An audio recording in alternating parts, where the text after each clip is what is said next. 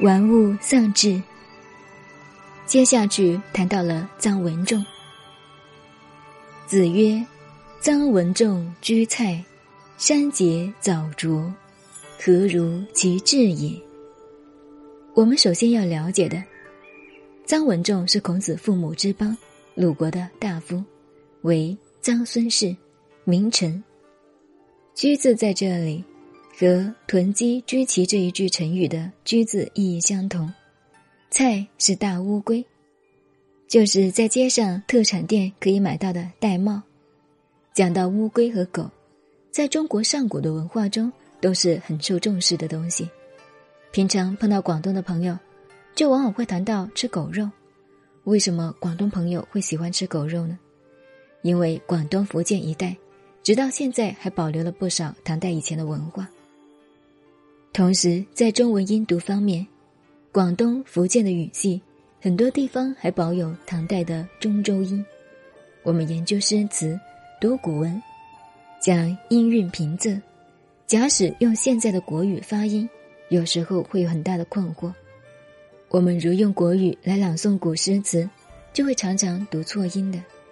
例如一个字的平、上、去、入四声，现在改为第一声、第二声、第三声。第四声，但第四声即入，往往和平声音没有什么分别，所以原来的四声等于只有三声。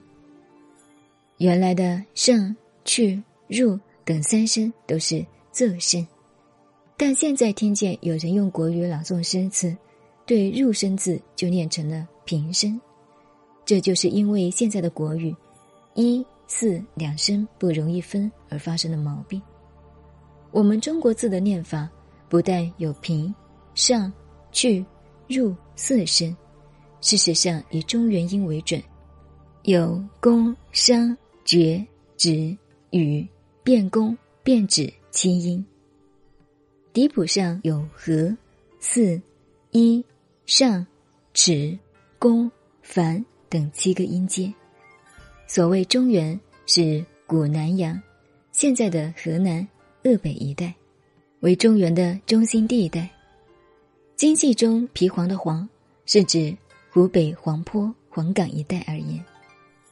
如大王这个名字，在京戏里念成代王的音，广东话的大佬也念成大楼，这就是古音。所以现在要研究中国的文学文化，都必须懂得广东话乃至福建话。包括台湾话，因为广东话、福建话有七个音，尤其闽南话到了八音，它的鼻音非常多，有些是国语没有的音。为什么我们说广东人的吃狗肉也是来自上古的文化？我国自古以狗做祭品，自三代以来，差不多到周商时代，祭品中才取消狗，改用牛、猪。羊等做祭祀的牺牲。老子的《道德经》有“天地不仁，以万物为刍狗”的话。一般人批评老子这句话为阴险刻薄，看事情太透彻，因为他们理解这句话的意思是说，天地无所谓仁不仁，生了万物，又把万物当刍狗来玩弄，这是对老子思想的误解，或者故意曲解来做幽默的。老子刍狗的本意就是草做的狗。狗在古代本来是做祭祀用的牺牲，在祭祖宗、祭天地的典礼中，如现在的冷猪头、牛、羊等。后来由于社会风气的演变，不再用真的狗，而用草扎的一只狗形来替代，相当于后世在拜拜的时候，用面做的猪头来替代真的猪头一样。刍狗做好以后。在没有用来祭祀之前，大家对它都很重视，碰都不敢随便碰。等到举行祭祀以后，就把它丢到垃圾堆里去了。儒家常说天地有人心，滋生了万物；老了则说天地无所谓人，也无所谓不仁。天地生了万物，并没有想取回什么报酬。人帮助了人，都往往附带了条件，希望有所回报。于是老子说：“人要效法天地，天地生了万物，他没有居功；天地给万物以生命，他没有自认为荣耀。天地做了好事，使万物生生不息。凡是能做的，做了就做了，没有条件。所以，真正要成为圣人，就要效法天地的这种精神，养成这样的胸襟。所以，老子的“天地不仁，以万物为刍狗”的真正意思是：天地看万物和那个丢掉的草狗一样，并没有对人特别好，对其他的万物特别差。人之所以对万物差，是因为人的主观、人的自私的观念，这是老子的本意。总之，这是说明上古把狗肉看得很重要，同时也把乌龟看得很重要。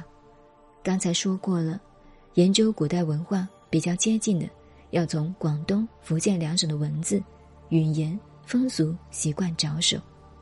本省同胞的祖先都是来自闽粤的，他们祭祀时用米做的乌龟很多，而在大陆其他各省对乌龟就很忌讳。实际上。乌龟在唐代以前都是好的象征，认为它们的寿命很长，又代表了厚道、富贵，所以本省现在保留着这个风气。现在讲到菜，就是大龟、玳瑁，是乌龟中特别好的一种。战国时代对大龟看得很珍贵，如果现在有人以此为题写博士论文，一定也可以拿到一个学位。司马迁在《史记》中写了《日者列传》《龟策列传》，就提到过乌龟。所谓日者，在古代包括了天文学家、气象家、占卜、算命等都在内。过去对这些像科学又像哲学又像玄学的东西，都归入太公使掌管。所以当时太史这个官就是专管历史和这些事情的。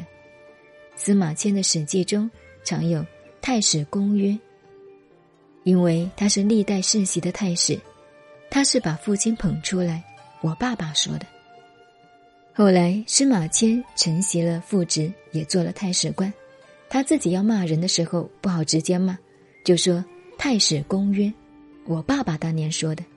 这是司马迁写文章调皮的地方。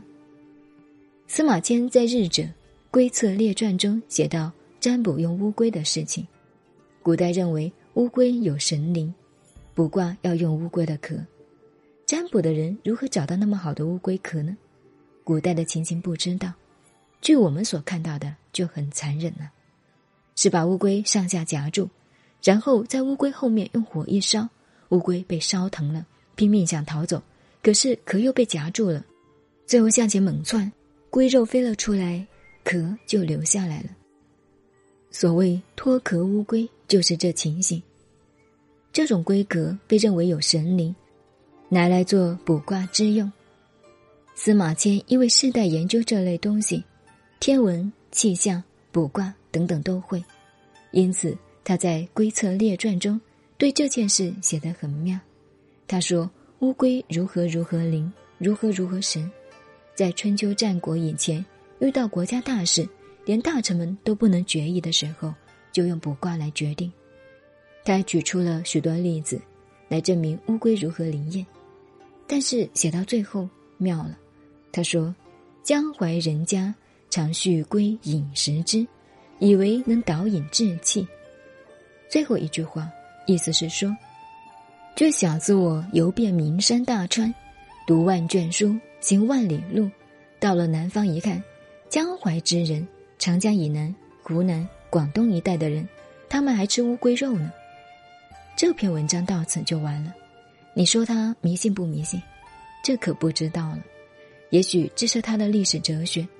上面说了乌龟很灵验，既然很灵验，又自己保不住，江淮的人还吃乌龟肉，就可见不灵验。如果说不灵验，又何必去迷信呢？但一定说是迷信。上面又举了很多灵验的事例，由此我们知道古人写文章不像现代人写文章没有根。